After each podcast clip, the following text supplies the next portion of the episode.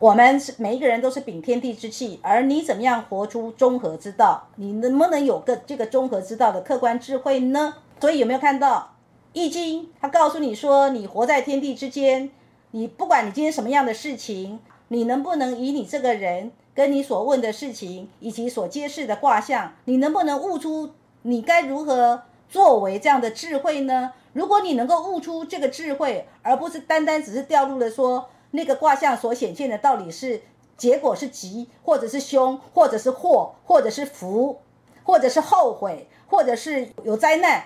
你如果只是掉入了结果论，而没有去思考说是什么造成那个结果，相对的来说，你就是成为一个叫做，你就把易经当做一个算命的工具而已。你不是把易经当做一个生活智慧，更别说什么叫做生活的哲理性。我现在所用的观点啊，都是这个易经系辞传。《七十传》里面的这个一些观点，我把它叫做摘录出来。《七十传》里面有一个非常重要的，就告诉你说：“天尊地卑，乾坤定矣；卑高以成，贵贱位矣。”这个在讲的是什么呢？这个在讲的是自然界本来就是天，就是高高在上，地呢就是踩在脚底下，所以叫做相对的来说，相对于天，它就是低下的。那人呢，作为一个人，我们就是要以乾道，以乾为主，坤为从。主的话就是说他是主动的，你就是让他当家做主；从的话就是说你就是顺着那个当家做主的人，你就是作为随从者。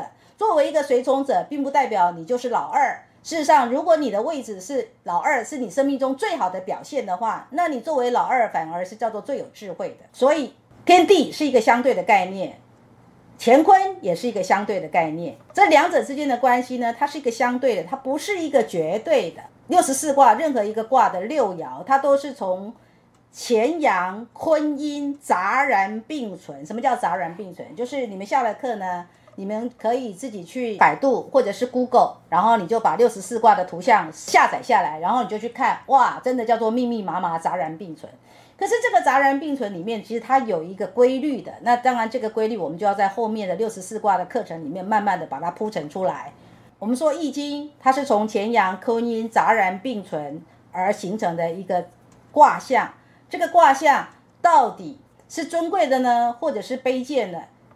它的学问就在于那个六个爻，从一二三四五六由下往上，到底在这个卦里面，在这个特定的卦里面，它到底在第几个位？它是在一，或是在二，或在三，或在四，或在五，或在六，才能够决定说，到底它所处的这个位置。